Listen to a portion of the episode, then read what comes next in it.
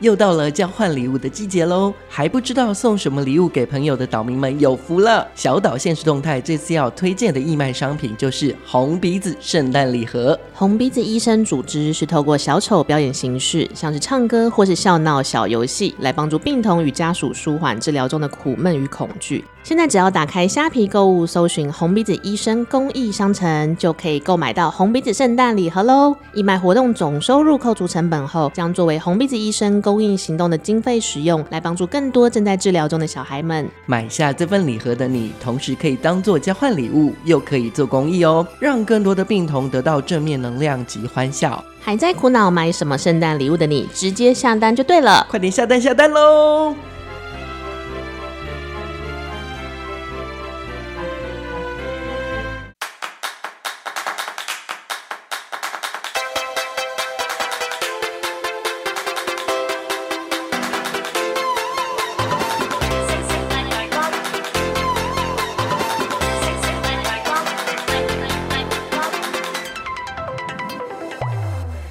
欢迎您收听小岛现实动态，我是阿 Ken。大家好，我是 Vicky。我迷信我就棒，这是属于我的开运之道。Ken 是一个迷信的人吗？哎，我真的不知道叫迷信或是不迷信。哎，我自己是一个超不迷信的人，我称之为我很 Tiki，或者是说对你来说什么叫迷信？好了，我觉得我有个口头禅是这东西没有逻辑啊，请问一下它的科学根据是什么？所以我觉得只要大家讲一件事，比如说什么什么东西显灵，或者什么什么。什么东西出来会大发财？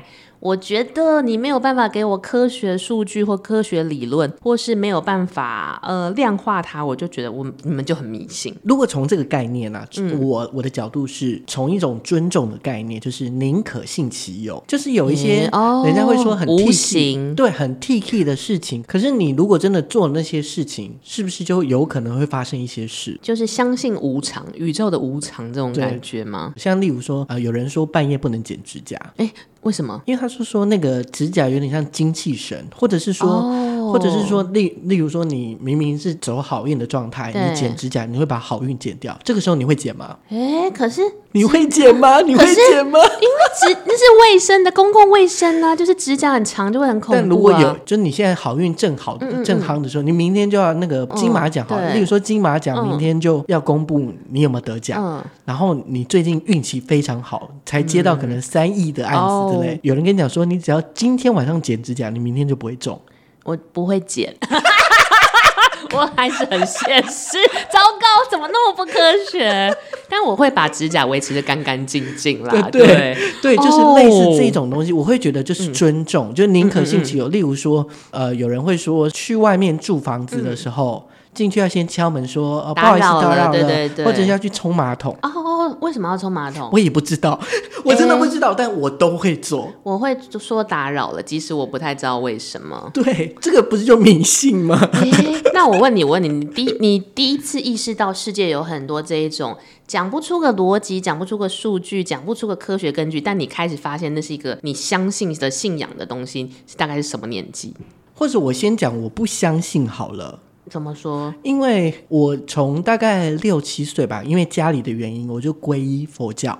那我们都会正常的拜佛啊，点香、烧香这等等的，所以也不宜由他做什么事情，反正我们就是这样顺顺的过而已。嗯、那我直到国中吧，国三考试的时候，不都要去拜拜吗？哦，对对对。可是你是特别去拜了哪一座庙吗？还是？我想想，我忘记了。反正我只记得 那个时候我有去拜嗯文昌帝君，嗯、但是我还是考没那么好。诶、欸，那时候我就会觉得说，好像是还是要以自己为主。我好像跟你相反呢，嗯，因为我是 Tiki 小天王，然后哦，我觉得有一个部分原因是我妈妈是天主教徒，而且她是超不虔诚的天主教徒，就是只取了圣名叫 Teresa，但是再也没有去做礼拜，我干嘛？懒惰的家伙。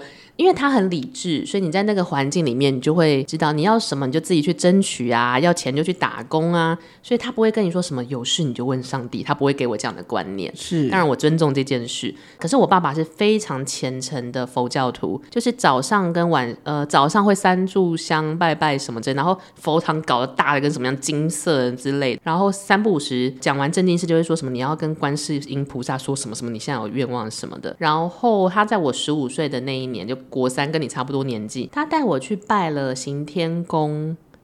不是行天宫，关圣帝君有可能，好像也有可能哦。然后还有那个龙山寺，但我有点忘记龙山寺拜什么。对，龙山寺就文昌吗？应该是。嗯，然后因为那时候要考试嘛，他们最在乎这种事，他就带我去许愿或干嘛，然后教我怎么走那个庙里的流程。我就还是搞不清楚状况，但是你爸就强就对强制带你去，只能去啊。以一个普通共的念书方式，我考上了我其实不应该考上的高中，所以我那时候就觉得，或许有一些事情是无常的，你相信他也，或是你走这个仪式也。没损失，应该这样讲。对，因为应该说不能叫不幸，就或者是说、嗯、会觉得说。你好像还是要靠自己的力量，只是它可以给你一个比较安定的感觉。但如果反过来，那是一个你觉得信仰给你的别的启示，但有没有那种真的是让你就觉得哇，我真的我相信这些事情真的是太对了那个 moment？比如说你相信礼佛这件事情，比如说受伤了或者生病了，可是都无解的时候，有这种宗教信仰或是相信开运什么这种时候救了你吗？好，刚刚说因为我们家就是信佛教嘛。是，那我阿北他也是在家修行，是，所以我记得我从小到可能国三以前，每个周末六日都要在山上拜一千零八拜。什么是一千零八拜？呃，你有看过人家在礼佛拜佛的样子吗？就站起来，然后手合掌，然后跪下去，嗯、然后头磕头，再上来，再再起来，再拜这样子。我好像都以为只要一 round 就结束，我们是三 round，我们就是一千拜，因为 Oh my God。因为就是我跟我哥嘛，还有堂哥、嗯、两个堂哥，所以四个人。我想要问一个很白目的问题，那谁在旁边数？阿北在最前面啊，他边念佛边拜，而且还有节奏，就是他下去上来，下去上来是那个节奏是有的。但是一千个是阿北自己有在数，所以有有，而且他以前小时候我完全不知道，就是原来他在数，就是他会拿一个、嗯、呃类似计数器吗？没有，他是。类似小竹片，它有很多的竹片，然后都一样大小。例如拜了十下或者拜了一百下，他就拿出来一个。哦，他在还是有在算。对对，就是他就只要算一百下就好了。例如说一百下就一个一个。可是你是小朋友的时候，你跟你哥哥不会觉得这个体力好累哦？这是个体力活。就跟着拜，然后就是满身大汗，但是就是跟着拜。但是。没有想抱怨吗？或是不会开始觉得说，我做这些努力到底要干嘛？小时候不懂，有点像听话照做，就是他叫你做什么，哦、你就跟着做什么，然后也不会忤逆，就觉得说，嗯、反正就是大家都有做。例如说堂哥堂、堂、哦、堂两个堂哥都有做，我哥也有做，那我就跟着做，就整家人一起。对，那我唯一真的有一点妙或是神奇的地方是，嗯、我在当兵的时候，那时候我们要选签，我记得三十几支签，嗯，只有一支是台北，所以其他就是会到外。县市跟外岛这样子，呃，应该是说新竹以北。嗯，可是只有一支签是在台北。嗯，我不知道为什么我就抽到那一支，而且我可能是第八个或第十个上去的。哇哦，然后我就抽到。嗯，然后呃，OK，这是一个，然后再来就是后来我哥也去当兵，嗯，他也选到台北。还有一个比较神奇是，我们两个的营区离我们家大概只要二十分钟的车程。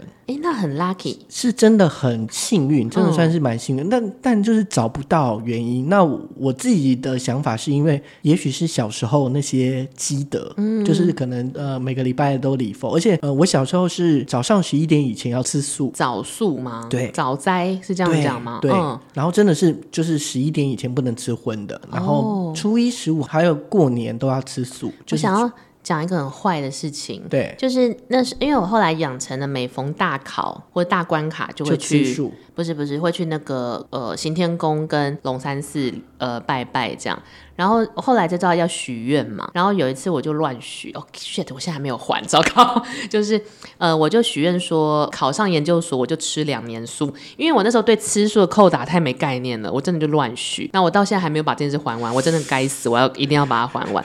那我有个学妹就听了我这件事，对，她就说我也有许耶，许了之后才考上研究所，我说那你怎么许？她就说我就跟神明说，我如果考上的话，我就吃三个月的早斋，然后他是一个夜猫子，他早上就在睡觉。所以根本没差，因为他有考上吗？他有考上。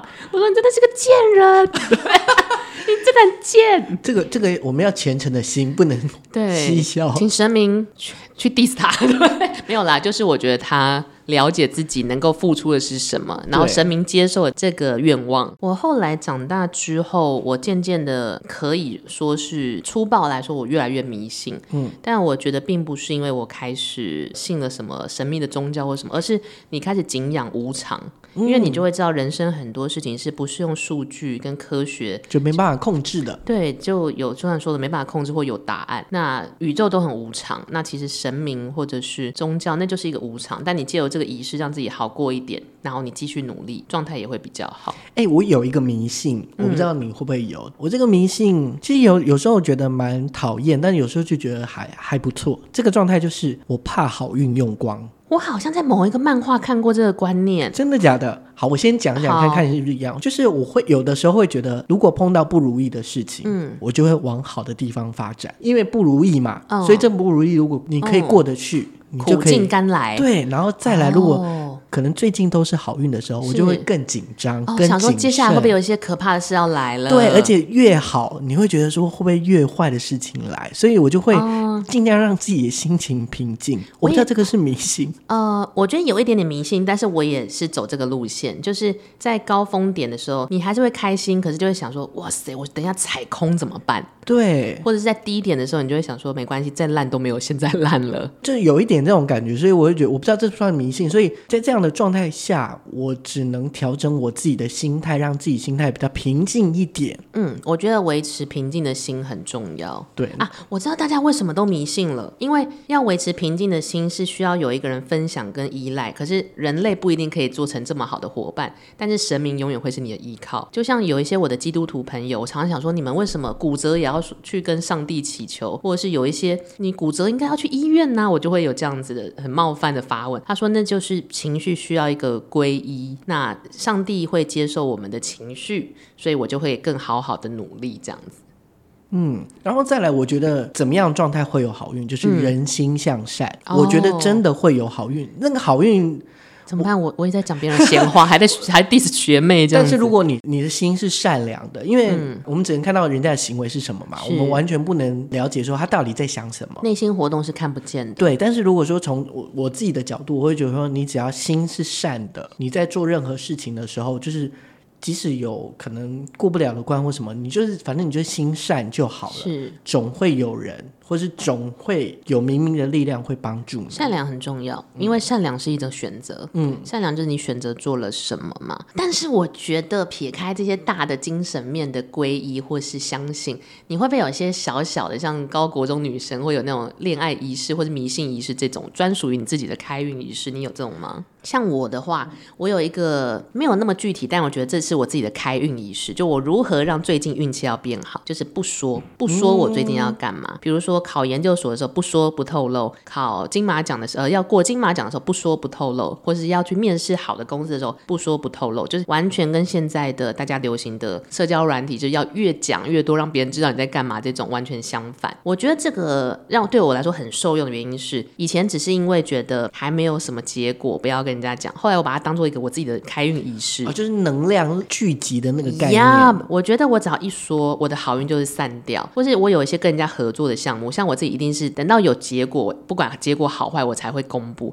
但我有些伙伴是每一个过程就要告诉大家。对，那这样很容易，就是失败也被看到，然后成功也被看到，而且是其实我觉得他把那个气散掉了，原本的运气你可以凝结，它就是到处这边释放一点，那边释放一点，就原本那杯水就这样。散掉，我自己是这样想的。如果这样讲，我好像有一个，但我不知道那个算不算是好运的一个状态。就是我喜欢躲起来，嗯、尤其是在不好的状态的时候。就是这个要怎么开运，或者是呃，应该是说转运吗？例如说，我现在就很衰好了，在很衰的状态下，嗯、我就会尽量躲起来，包含就是不跟我家人、跟身边比较好的朋友交流，嗯、因为我会觉得说，我很怕我把我那个不好的运过给他们。诶，那你自己要怎么样？就是消耗这些坏运呢？第一个就是自己要小心嘛，然后第二个就是你你远离人群，因为你就不会跟人家有面对面或者什么样交流，就不会有说错话、做错事的状态，嗯、自己的状态就比较小心一点，然后可能就可以过的那个门槛。因为很多运气不好啊，呃，或者是状态不好，可能是因为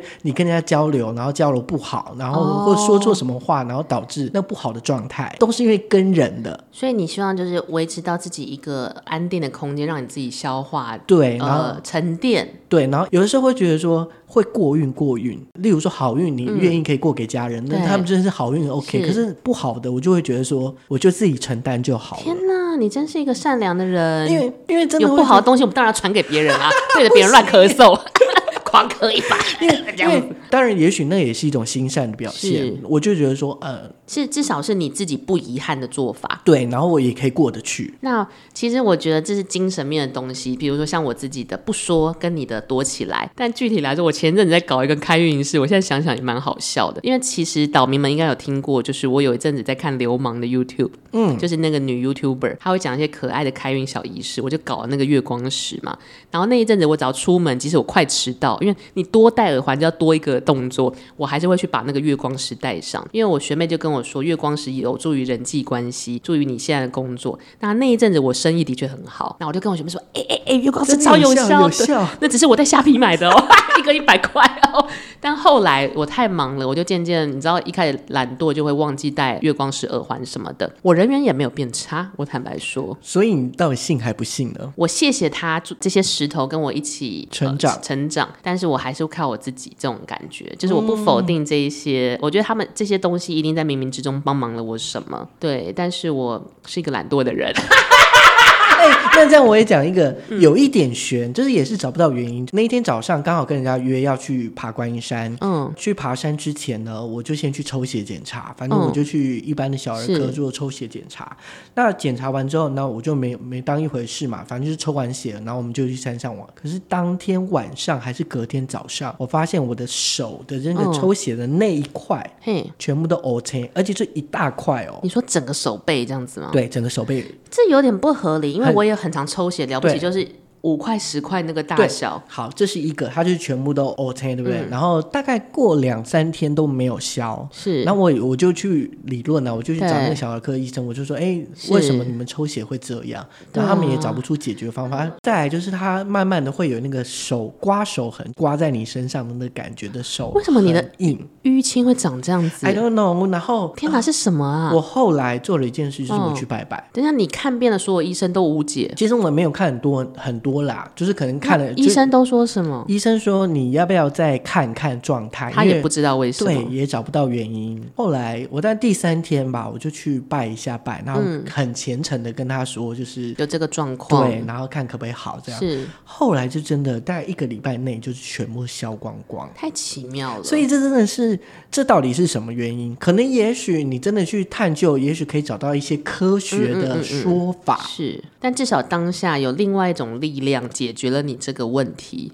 对，或者是它是一种心理的安慰，或者是让你心情更平静，哦、因为这些东西你好像没办法控制，紧张也没有用啊。对，然后可能就是真的一个神明，他就是也许这样冥冥之中保佑你这样子。对，因为我想要插一个题外话，因为相较于 Ken，我是属于信仰小白，我搞不懂那些庙里的仪式。收金这个东西到底我要怎么看待它？每次去行天宫都好多人在拍那个。哎，我真的其实说实在的，就是收金。卜龟抽签，这个我都很不熟吗？应该是说，我好像没有办法去理解。他们可能就是真的是一个仪式，而且每个收金的人，他的方法也好像也不太一样。因为我第一次去排队收金的时候，就朋友会跟你说什么最近运气很坏，而且那时候我们还是高中生，什么他就我们学校在行天宫附近，他就带我去收金，然后我就很期待，终于排到我，想说应该这好像是一个治疗的过程嘛。他会问你说你叫什么名字对对对，然后阿姨在我头上比划一下就结束了。对，然后我至今也没有搞懂，我到底有因此变好或变不好嘛？但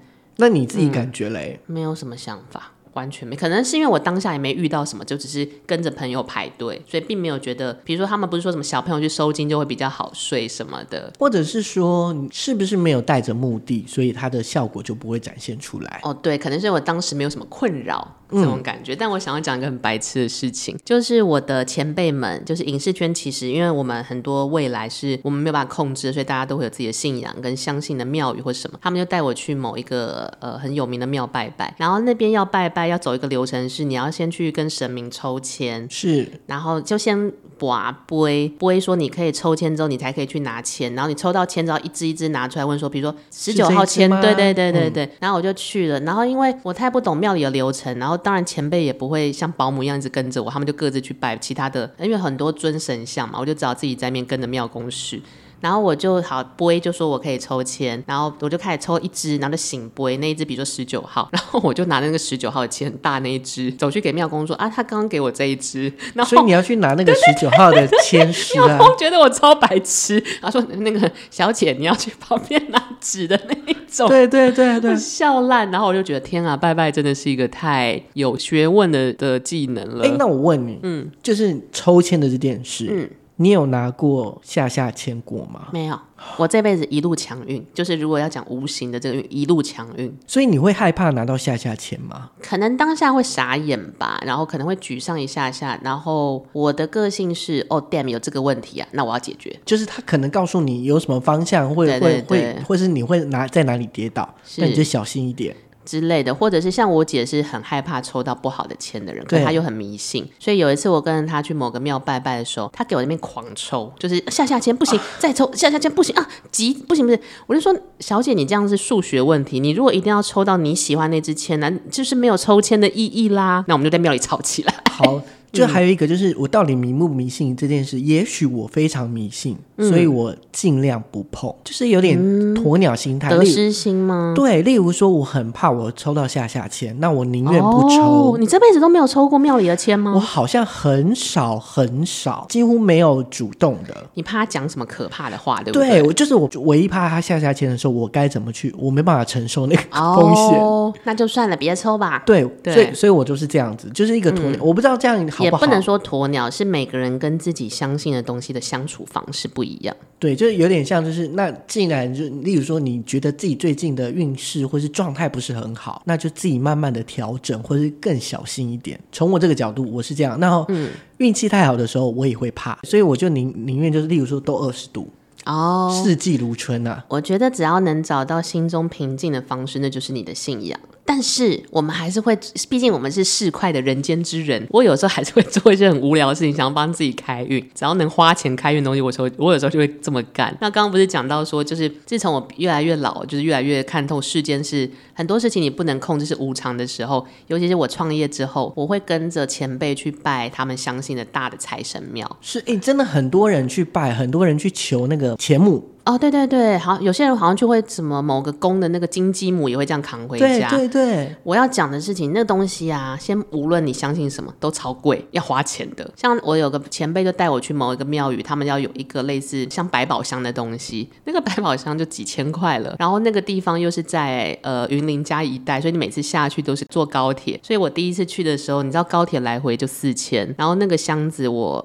不能说买了，我请，可能就我记得三千多，然后加上你还要买一些。当那个庙里都会有一整包，说你拜拜就是要拿这个，像纸钱或者什么一个 set，那可能就一千块。所以我那天这样子就一天就是一万块了呢，要要接近一万块了。那你去了几次？他就是你请了那个箱子之后，三个月要回去过香一次。是，所以我每一次去的成本可能就是四五千了。所以你目前去了几次？呃，下一个月好像是第三次，因为我是前两前两季请到的。所以某种程度你是相信这件事的，因为就有一种你已经开始做了。嗯，就要持续做下去吗？对，我是这么想的，因为不然的话，我一开始就不要开始。我觉得对那个我搞不懂或是没有那么参透的无常也很失礼，嗯、我自己是这样觉得。嗯、你要开始就做到底。对，比如说我一直还没有完成吃素的这个愿望，但我记得我这一生一定会把它完成。你不能突然就这样放着。我觉得不管是对无形或对人类，那个是一个承诺，承诺是很重要就是承诺是一种尊重，因为像啊，我这样就想到，就是之前我跟一个朋友，因为他有拜四面佛，呃呃，长春路的那个，他是飞到泰国去哦，那我就跟他飞过去。去，反正我们就一起去这样，然后就看他拜。对我而言，我会觉得我就是尊重这样的一个文化，或者是这样一个神。那那我就是在旁边等他拜完这样子。是，所以对对他来说，他是觉得有灵验，然后他才会去还愿，而且还要飞到泰国去。就他相信嘛，他觉得神明帮了他。其实我也会害怕，说是、啊、你是不许愿的人吗？我不太，因为我会觉得很害怕。你怕还不起吗？还是或，者是说我刚刚讲的，你有多少好运，你可能就会有多少坏运。哦、你怕自己有点像是提款被提走了这样。对，那那我就我可能不强求，或是不要求太多。嗯嗯，嗯，我只要呃顺顺，虽然顺顺的，这个也是一个要求啦。我懂，我懂，但我觉得我们或许可以稍微再提醒大家一下，许愿一定要还，嗯、尤其是呃有一些神明，比如说像我听说四面佛，你许了什么你一定要还，嗯，所以我每次就会在许的什么愿，无论比如说大小愿，你可以回的东西不一样，我就尽可能把它记起来，或记在手机里，不然会忘记。对，然后你一定要还，嗯，像我有个朋友，他有一阵子就运气没那么好，但是没有出什么大事。有一次他遇到了一个他采访对象是一个看得到的老师，是。因为就不认识哦，老师有就。默默这样晃过来说，比如说 Kenny，不要说我，哦、对呃，比如说好 Amy，嗯好，Amy，你是不是有什么呃，你之前是不是曾经跟某些神明许过什么？然后 Amy 就一直放空，因为那可能是呃半年前之前的事。嗯、然后他突然说，对对对，我可能跟呃 Cindy 一起去哪一个庙做了什么？他说要记得还。然后后来他就赶快去还，当然他没有因此什么因车祸什么没有这么抓嘛，嗯、可是毕竟有人提醒你这件事嘛，对，所以大家如果你有许愿，希望你可以唤起那些回忆。然后我后来觉得，如果你不记得你的扣打没关系，我觉得无形或无常不会那么计较，你就多做一点好事、呃、好事，然后尽可能的一定要打你 double 到你平常会给的额度。然后我后来许的愿是，有些人不是说会要送花或是献舞吗？是我后来都把它改成那。我会捐钱到一些社福机构会需要的人，因为就像我们刚刚讲，你成为一个善良的人，做一些善良的事很重要。那比如说，我有个，damn 想不起来我到底要许多少，但。至少，比如我这次捐个几万块，一定超出我那时候的扣打，是给需要帮助的人。我觉得无形或者神明是可以接受的。所以这个算是你的人生开运 SOP 耶？某方面也算啦。的确，我也非常很冷静的讲，他花钱，但是这个钱如果可以帮助到更多需要的人，我觉得合理，就是会变成一个好的循环。然后月光石只能花一百块。还是很喜欢那些水晶啦，这种感觉。那你你会为了自己的开运花多少钱，或是花到什么样的极限？就对于你自己来说，好，我要讲出我的许愿扣打了。我每一次如果那是一个我讲得出来的愿，那我我会先想的是我自己还不还得起。每一次会是以三千为做一个扣打。嗯，我想要讲一个很也是很玄的事，但是我不知道逻辑跟科学根据在哪。我姐姐非常喜欢拜各大庙宇，因为她做的是呃业务生意，那他最喜欢去很多，比如说小姐们拜的那些庙，那些神明，就是那些是有助于业务生意的吧。但是他他不是做小姐，他长得很丑，你会很坏，但腿很长，但是很丑，他又强调。反正他就是做业务生意的，然后他有一次带我去某一个庙宇，我就不先不讲哪一座了，不讲 promo 什么，讲就是一个庙宇。然后我当下因为我是一个很 T K 的人，所以我对我来说就哦，我平常知道那些庙，关圣帝君或是文昌君这种，我觉得已经够多了，我不需要一直拜。就像 Ken 讲的，我、我怕我一直在乱许愿，这样很奇怪，我也忘记怎么还。但那一次好像是因为呃，我姐借了我做壁纸的钱，做毕业制作很花钱，然后说好、陪你去陪你去那种，你知道就跟人家借钱没得含扣。然后我就去了之后，你就都去了嘛，然后我也觉得那个庙比我想象中的明亮且舒服，就是一个天生的 feel 这样，气场的感觉是舒服的。对对对，那我就当然来了你就许嘛，然后可是我当下没什么大事，你知道，我不知道我要许什么，所以我要许的愿望，我就想说好，那我得许个愿望，我就许说我下个礼拜要在。在某一个电影院里面办毕制，我希望大家那天可以人山人海。我想要瘫痪那里，一来我想不到是什么别的烦恼，二来只是觉得哇，人如果很少很丢脸。可是我又不觉得自己是一个人缘多好的人。然后我是以一个，我就想说，那我如果完完成这个愿望，我就会来回来捐三千块什么的。但我就是以一个呃不知道要许什么，那这好像我是最近会 concern 的事情就许了。然后我完全忘记这件事，结果在我办毕制的那一天，人龙排到绕了华华山半圈。哇！然后我有个朋友，就而且 很多朋友是来我的毕制时候是没有票没有位置了。是，然后我的朋友走悠悠的走过来说：“你这是台北电影节开幕吗？” 但是我真的意想不到，而且我真的没有觉得自己是一个人缘多好的人，就是会突然有一个灵感告诉你说，哦，对耶，我在那个庙许的这个愿，对，然后那个愿是那个庙是出了名的，会帮助你带来人气，和跟桃花。然后我当然就会去还愿，对对对，对，对，这一切到底是为什么我不知道，但从此之后我就记得哦，三千一万会是我每次许小愿大愿的扣打。那我如果我忘记了或者什么，就我至少记得哦，可能对我来说万很多，那我再多做 double 的事情好了，那可能就一万五两万就就 max 了这样子。好，那如果是我呢？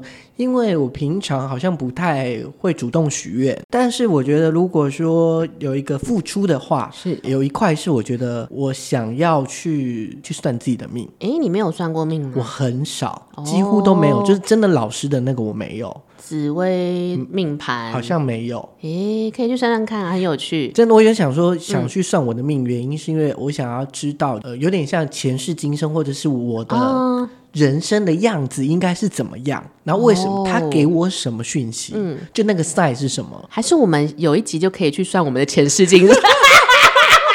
到底我们的前世今生是什么呢？对，那这个东西我是愿意花钱的，是、嗯、是，但是我不会想要常常算，只是可是我会觉得说，有点想要让我自己了解我自己样子是什么。可能我看到的样子不是我真的看到的样子，哦、有点复杂，对不对？我觉得这有一点是对人或生命的好奇心，所以值得尝试。是，这是一个，然后再来就是，嗯、我觉得所谓的开运，就是你精神好、健康，然后你的心是正的。对，还有你的外表是是好的，是亮的气场啦，气场。所以我觉得我会花这些钱，就例如说，settle，对，或者是身体健康的。哦、嗯，我觉得身体健康后来可能以前我没有那么在乎，但是后来我就觉得说，你好像就是如果说你，尤其是这一次生病，嗯嗯，就会觉得我们两个破病。到目前为止，我觉得我好像还、嗯、还没有回到那个那个比较好的状态里面。嗯、是，所以我觉得要赶快把身体养好，然后包含就是例如说。你头发啊，你的、哦、呃五官啊，你的衣服穿着都要很，就算是干干净净得体，然后再来就是，也许去动一下的医美之类的，哦、就让你的脸凤凰凤凰。更有更有气色。我觉得就像 Ken 讲的，我曾经也听过一个帮我的艺人算命的老师，他只讲了一个建议，他就看着我的艺人说：“你要跟着太阳作息，多吸收一点阳气。”嗯，所以就算嗯比较玄的那一面我参不透，至少我觉得他讲一个正经话：你规律生活，气色好，整个人状态就好，你气场就来了。是，希望大家都可以在茫茫的人生大海里面找到自己的开运方式。好，我们今天的主题是我迷信我就棒，什么是属于你的开运之道呢？欢迎。大家可以在 IG 上面留言给我们，分享一下你们的开运 SOP。那我们下周见啦，拜拜，拜拜。